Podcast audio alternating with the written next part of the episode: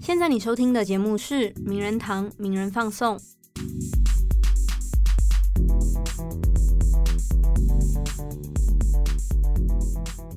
欢迎收听《名人放送》，我是柏松。我是新慧，我们要来进行一个番外篇。没错，我们上一集有聊跟城市商人聊到很多商难的成因啦，还有你要如何在行前就预防山难的发生。嗯那，这一集呢，我们要来聊装备篇，对，为什么要特别做一个番外篇讲装备？因为我觉得其实装备这件事很重要。可是有其实装备谈装备的很多，人上 YouTube 啊，就是打装备，就很多人就是还有影片教你说怎么要收纳行李啊，有分什么啊、行进系统啦、食物系统啦、保暖系统啦，什么巴拉巴拉巴拉。嗯可，是我相信很多人就会想说，我可不可以不要用看的呢？就是有没有人可以在旁边讲给我听就好了？好，我们当然是那么的贴心啦。对我们就是这么贴心。对我们知道听友的需求，听友需求在哪里，我们就在哪里。好，那我们再次欢迎我们的来宾陈氏山人。Hello，大家好。我们话不多说，是直接开始这个实用的登山准备 Q&A，由陈氏山人下山来解答。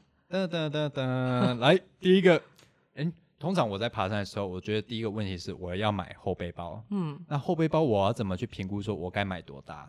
那个什么 L L 是什么意思啊？这个背包啊，我先看你的行程决定。像你一日之内可以完成的行程跟多日的行程需要的背包大小是不一样的。嗯像如果你是一天之内可以完成的行程的话，如果要装所有必要的装备，我会推荐是十五升到二十升。这个升 L 是来自于英文的 liter，就是嗯升的意思。嗯你想公升的升，哦它是讲说这个背包里面的容量大概多少，它是用升这个单位为计算的。所以，如果你是单日行程之的话，建议十五到二十升的背包。那如果是多日行程的话，就要看你的天数了。三天、四天、五天，甚至到十天，你会发现很多基本的装备，呃，放的是大小是不会变大的，它放在背包里面，它不会自己变大。那你唯一可能要多带的就是粮食，所以你会因为天数越长的关系，假如你真的全部自己准备的话，你要背的粮食自然也多嘛。嗯，所以你背包的升数就要往上增加。那多日行程的话，可能最少，如果你打包技巧真的很好，三十升也许就可以摆得平。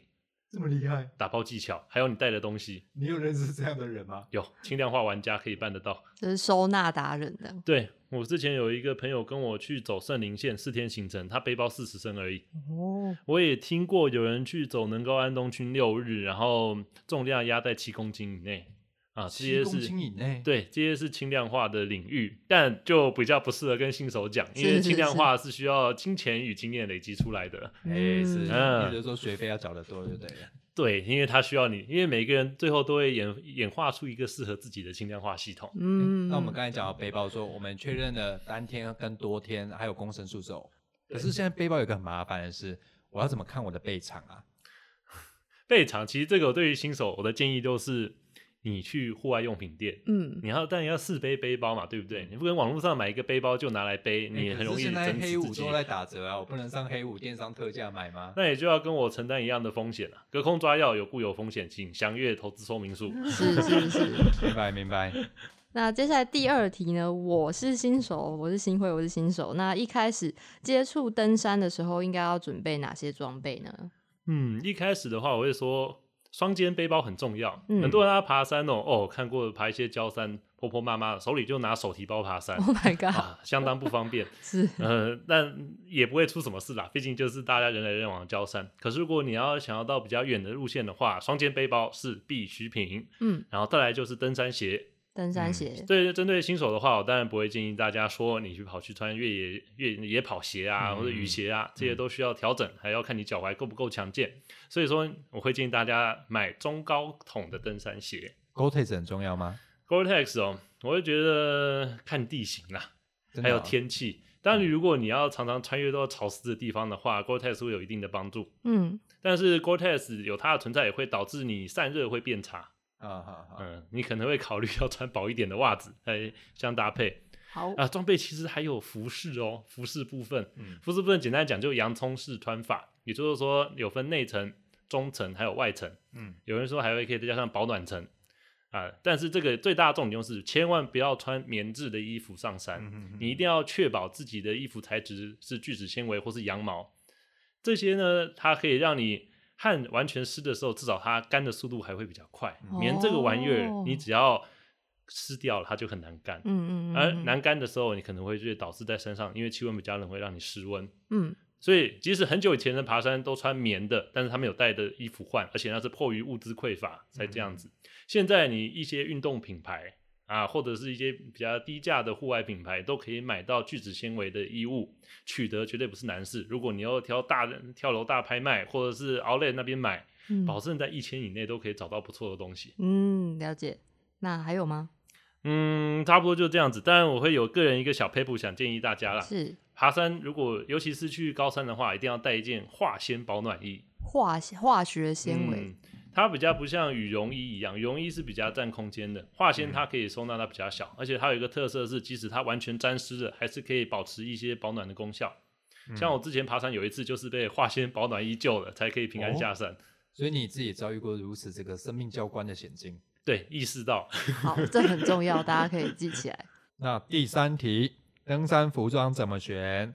哎，这个不得不帮我们的听友评说一下，登山装备的服装不便宜哎。嗯那如果我觉得怎么办？我真的觉得好贵哦，买不下手。我有没有其他替代选择啊？哎，这个如果要看你的预算，真的是很看预算。如果预算少的话，我建议大家抛开品牌迷失，从材质来看，嗯嗯，材质其实就跟刚刚讲的，只要不是棉的，是聚酯纤维做的，其实我觉得基本上就可以堪用了。哎其实我在山上曾经有看过阿贝啦，就是大叔会穿台北马拉松送的那种哦。运动服哦，饰，那些都可以、啊，对，因为它可以、嗯坦白说也是聚酯纤维。嗯，是的，对对对，我看过蛮多次，就是我在上几乎看过各县市的，就是马拉松跑步送的你送你的运动上衣，嗯其实像那个就有排汗的效果了啦。是。当然，其实聚酯纤维还有分等级，但是如果你是觉得只是堪用而已，你又不是很在意的话，其实这个就够了。嗯，所以说我们其实不用很迷失说啊，登山的人都穿哪个牌子哪个牌子，但其实圈圈鸟，就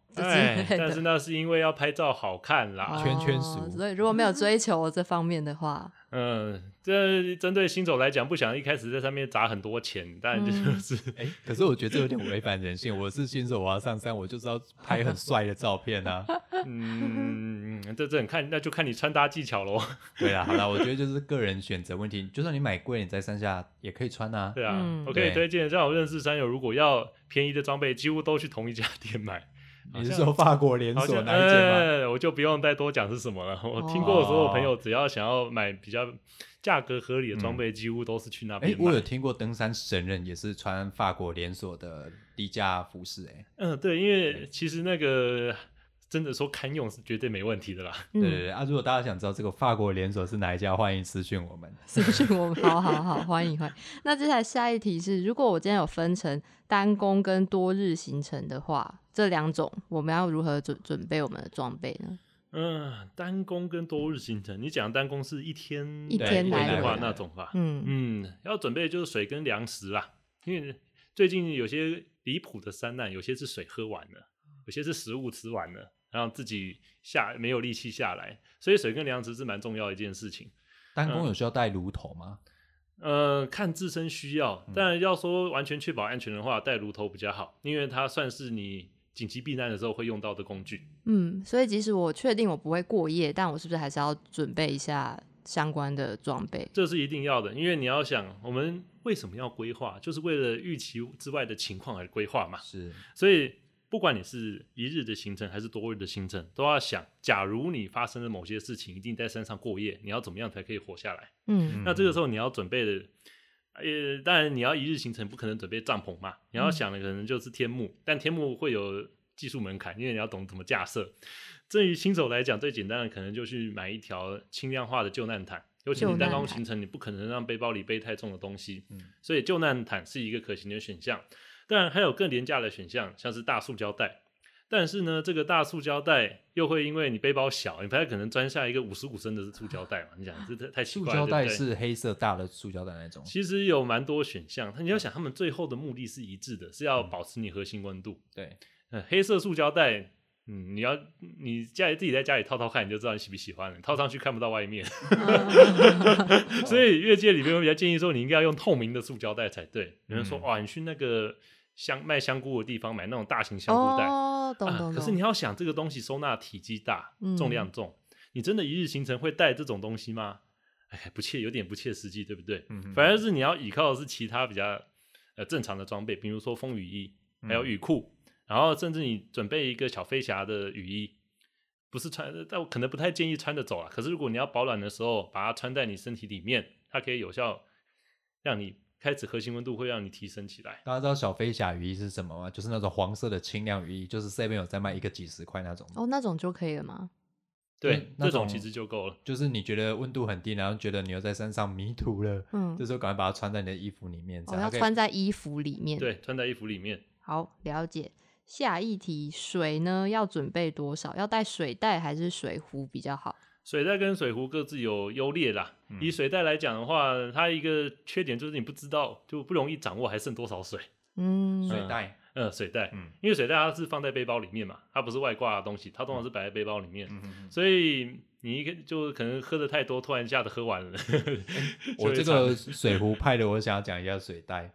水袋有一个缺点，就是你会不知不觉边走边喝，就把它喝完了。真的哦、呃因为有时候你会嘴嘴很贱，就是想要喝个东西，喝个东西，就啊没了这样。嗯，哦不过与其说水袋多好，反而想教大家这个喝水的策略啦。哦，哦，嗯，喝水其实，在山上要补水，应该是随时要补的，就是、嗯少量多餐这样的概念。嗯很多爬山的新手，因为不太知道怎么正确的喝水，他反正就是走到一个地方，就走了段走了一段路之后才喝，然后大口大口的喝。其实这样的补水方式一下就全部喝完了，嗯你，水再不管带的再多，最后还是很容易耗尽。所以说补水策略这是重要的，少量多餐原则。情境中觉得稍微有点渴了，就喝一口小的，喝一口小的，喝一口小的，这样过去。嗯可至于你要带多少升的水，这个很依照路线来决定。嗯我会说，如果大家不嫌重的话，水这种东西多带会比少带好。嗯 像就算我是自己是水带派的，嗯，我最后还是会准备一个小水壶，里面装着紧急备用水。哦起码在我水袋 run out 的时候，我还可以用这个救救命水，确保我可以走到目的地。嗯好，好，下一题。那装备今天我都买好了，我的防风雨外套啦、中层啊、底层我都有了。那我今天该怎么把所有这些各个系统的东西塞进我的后背包里面？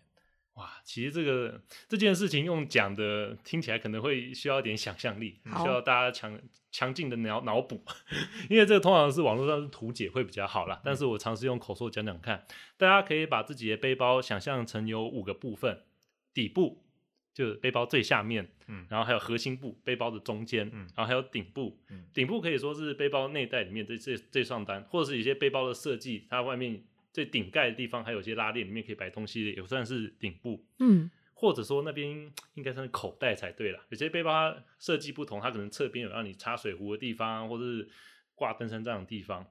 所以这五个部分就是底部、核心部、顶部、口袋还有外挂这五个部分。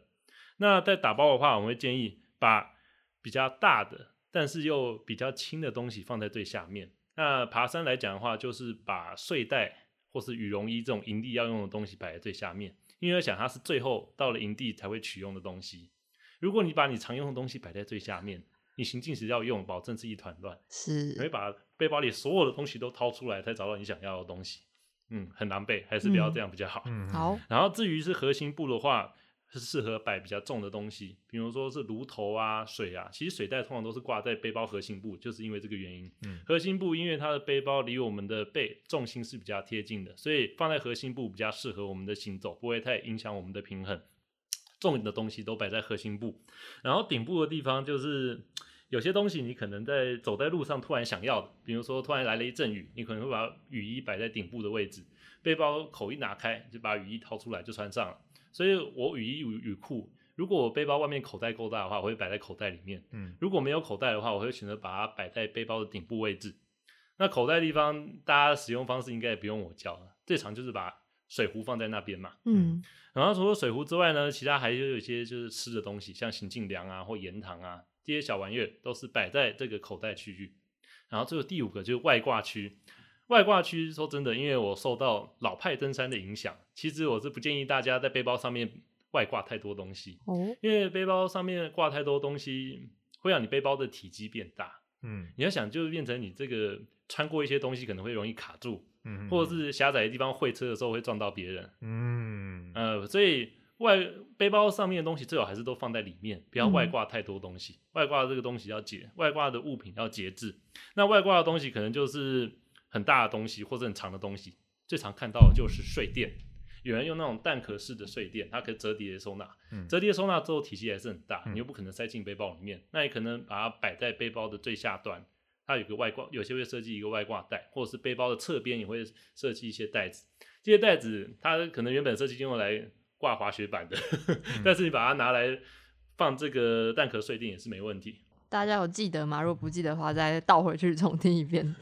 但我觉得比较外挂这件事，我个人如果听众比较难以理解的话，我们就说拍照比较不好看 的、好好吧好，很实用，很对对对，实用。很实用。这个背包外面干干净净的，拍照才帅气，嗯好不好？嗯 OK，那接下来呢是登山的时候要怎么规划我们的食物系统？食物系统是什么？唉，为何一定要讲到系统这两个字呢？System 看着听起来比较专业一点。哦一讲到系统，就不太可能用短的回答来了结了嘛。好，那我们不要讲系统，我们说如何规划食物。好，好，食物啊，还是要看你是单日还是多日行程为主啦。单日行程基本上你背包装一下，你想吃什么都可以，但只是说会有些东西是建议你比较适合人吃的。像我自己爬山的话，我很喜欢带那个嗯能量棒。那能量棒也有分很多种形式，有些人会带士力架啊，有些人会带燕麦棒啊，哦嗯有些人会去美式大型连锁卖场买一些一包就很多装的那种，也可以说燕麦棒，也可以说能量棒，它有这种东西，但这是行动粮的部分。那有些人习惯说啊，我可能到了午餐还是想要吃的好一点，那你可以选择带一些干燥饭。我觉得对于新手来讲，这比较直截了当，带干燥饭，然后里面可以选择带一些腌制的肉品啊，因为你单日行程之内不用担心它们腐坏，嗯，你可以带一些腌制的肉品，呃比如说香肠啊、切丁，然后等干燥饭泡好之之后，再把它加进饭里面，或是带一些蔬菜，这完全看你自己怎么搭配。重点就是你要吃得下去，而且你吃下去也要饱足不管。所以对于新手来讲，呃，不要讲太麻烦，真的是带干燥饭会是不错的选项。但是我要常爬山的话，干燥饭还蛮贵的。对，那我今天就是问你，你在山上吃过最豪华的食物是什么？最豪华的食物永远是别人准备的，不是我自己准备的 那会是什么啊？啊。别人准备的会像是什么？免免钱的最豪华，嗯，有些不是免钱的啊，有些是朋友上去，他厨艺特别好，然后会做很多好吃的东西，但是食材费用还是得付，因为食材费用不便宜。另外一种就是跟商业团是协作帮你煮好了、哦啊，五菜一汤，四菜一汤。哇，你吃过这么好哦？哦，商业团就是这个样子。我个人以为吃过最好就是牛肉面嘞，欸啊还有五菜一汤哦。你被某种东西局限了想象力。哎、那我想，我想补问一个问嗯题。那如果比如像这种有人会帮我们准备饭菜食物的话，那作为一个登山者，我还要多准备什么？就是粮食嘛，口粮那种。就是行动粮啊，所谓行动粮就是你行进中要吃的东西，嗯因，为通常他们这种呃帮你准备的餐食只限于早餐与晚餐，哦，嗯，中间你可能到午餐大家停下来大休息要吃东西时，我自己是比较懒惰了，我都是上山前在便利商店买个面包，然后中午就开始啃面包。好，哇，听起来你被某种东西限制你的想象，这句话还您。哎呦，我自己是比较不在乎吃什么东西啦，我觉得只要吃饱就好，也是堪用就好。嘴巴比较刁的，那自然可以想去找别的可能性。嗯哼哼好，下一题，第九题喽，倒数是第二题，你个人推荐的好用小物是什么？你个人啊，你个人嘿，个人我会有三个东西啦，但第一个完全是我个人偏好，我上山喜欢带一把椅子。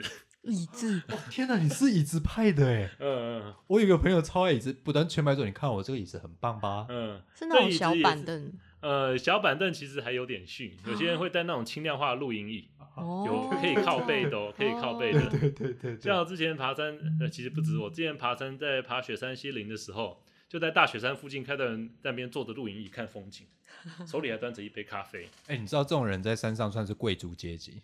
哦，真的假的？对对对，因为有椅子可以坐，大家都坐在路上，坐在石头上这样。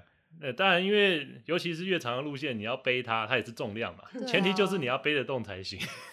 哦所以我自己会带，但我椅子比较不是那种靠背，我喜欢带那个三角的板凳。啊，三角就它撑起来是三角，哦然后你可以坐在上面。嗯，这个椅子有一个有一个好处就是，任何地形你都直接把它一展开就可以坐下来。哦，有你爬终极山一些泥泞的地方啊，你想哇，我登山裤还不错，我不想坐在泥巴上，脏的好难看嘛，对不对？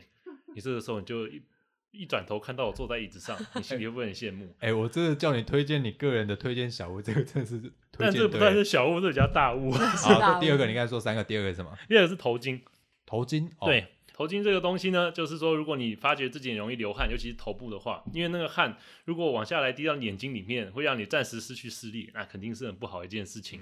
所以头巾可以让你的汗不会那么容易流到脸上嘛，看起来也比较不会太狼狈。嗯哼哼，加上有些头巾，像我自己喜欢的头巾是露出头部的，因为我爬山呢产生的热非常之大，嗯，大到我只要头头部盖住，上面全部都是汗，可以煎蛋。呃，有点恶心的蛋。嗯嗯嗯嗯 但是可以看，如果你自己发汗量没有那么大的话，你可以买那种魔术头巾，嗯它可以很多种不同绑法，可以把你，比如说把你头顶啊，或是太阳穴的地方都遮住，让你被吹风时不会这么难受。嗯所以我会建议爬山时戴个魔术头巾是一个不错的选项。嗯，第第三个三个湿纸巾，哦，专业的来了。嗯，湿纸巾虽然说你看国外一些资料，其实大家不会建议带湿纸巾啦，因为它 CP 值不高。为什么？因为你不能乱丢，你用完之后它会继续以同样的重量存在你身上，你要把它背下山。对对对，但是，但是一些远征行程还是说湿纸巾是可以带的东西。为什么？因为你不能忽视它对你心灵的帮助。哦，心灵帮助。对对对，它是个慰藉小品。对对，它是一个产生强大安慰力的一个小物。为什么？像你爬山时，像你爬多，尤其是多日行程嘛，你在你睡醒睡醒的时候那一刻，你用一个湿纸巾一抹脸，哇，神清气爽。哎，而且还有一个原因是什么？你带来分给别人那种容那种 成就感是难以比拟的。会分给别人吗？哎，你要不要擦一下？看你带多大包啊？我看你好像流很多汗，你要不要擦一下？但其实一般便利商店都会有那种便于携带的小包装。对对嗯，这湿纸巾在身上，我觉得是不错的小物，它可以 士气的提振会非常大。听起来你是实用挂的、欸，我以为你推荐什么很奢华的小东西，就你是非常实用挂的，除了椅子啊椅子比较奢侈之外啊，嗯。哦，我跟你讲，湿纸巾你全队都不带都还好，一旦有一个人带了，大家就会羡慕了。嗯。所以我说它不能说是实用，可是我会觉得在你一个行程里面，士气也是相当重要的 事情。一个 精神上的慰藉的哦感觉。好，那我们进入最后一题。如果今天城市上人可以投资一个高单价的登山装备，会选择什么呢？嗯，绝对不会选别的睡袋。睡袋为什么？没，错，一开始啊，我搞不清楚爬山要带什么睡袋，我是上网路随便买的。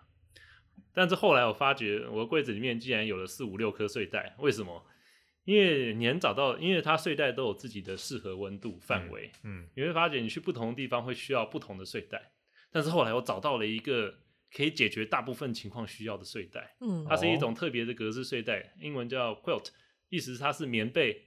那直接翻译是棉被，但有点怪。你要想象这个睡袋结构跟一般的结构不一样，这个睡袋它侧边的拉链可以一路拉到底，让它张开来，嗯，它可以变成一个棉被一样的存在。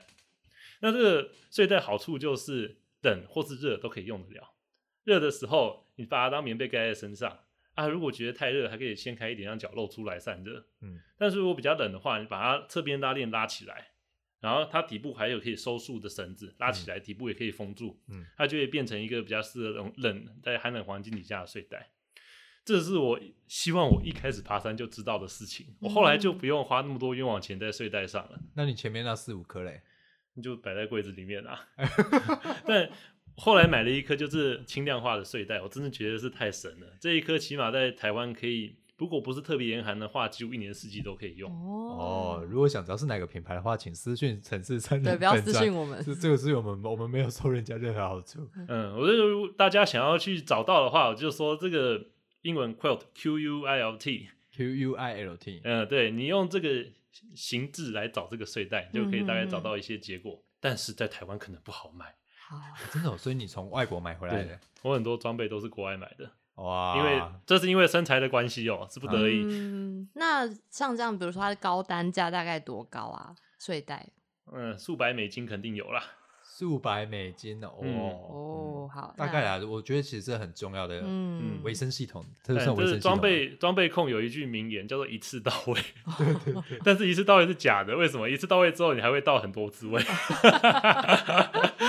所以对于新手来讲，假如你将来是真的有心想要继续爬山爬下去，嗯那你当然会想要买个耐用可以用得久的嘛。嗯，那我还是建议第一次就调查做清楚一点买比较好。哎，嗯你这个说法我也常跟我太太说，我说我这个叫一次攻顶，嗯，攻完顶之后我就不会想要做其他事情了。我太太说嗯最好是啊，你真是说这个外套攻顶之后，你还不是继续看其他的外套就？是做这山望那山的，哎呀，这个不好示范，大家还是物资够用就好喂。你说的就是事实。听友们就是参考参考啦。对对对对对那希望这集我们的番外篇装备可以装备构思，让你可以对未来如果上山的话，你可以有一些提前的准备，嗯也比较有概念，说我应该准备哪些东西。对，那关于登山的一些需要注意的资讯呢，我们在名人放送的正规集《城市山人来宾》的这一集嗯有非常详细的说明跟分享。那就希望大家可以再透过这两集节目呢，对登山有更多的深入了解跟准备。对，那生命无价啦，当然还是要非常的看顾自己的生命安全，我觉得这是最重要的。是，你出门，这，攻顶就是为了平安回家。我觉得这是最重要的事情。嗯，好，这集我们装备篇就到这里啦。大家再见，拜拜，拜拜，拜拜。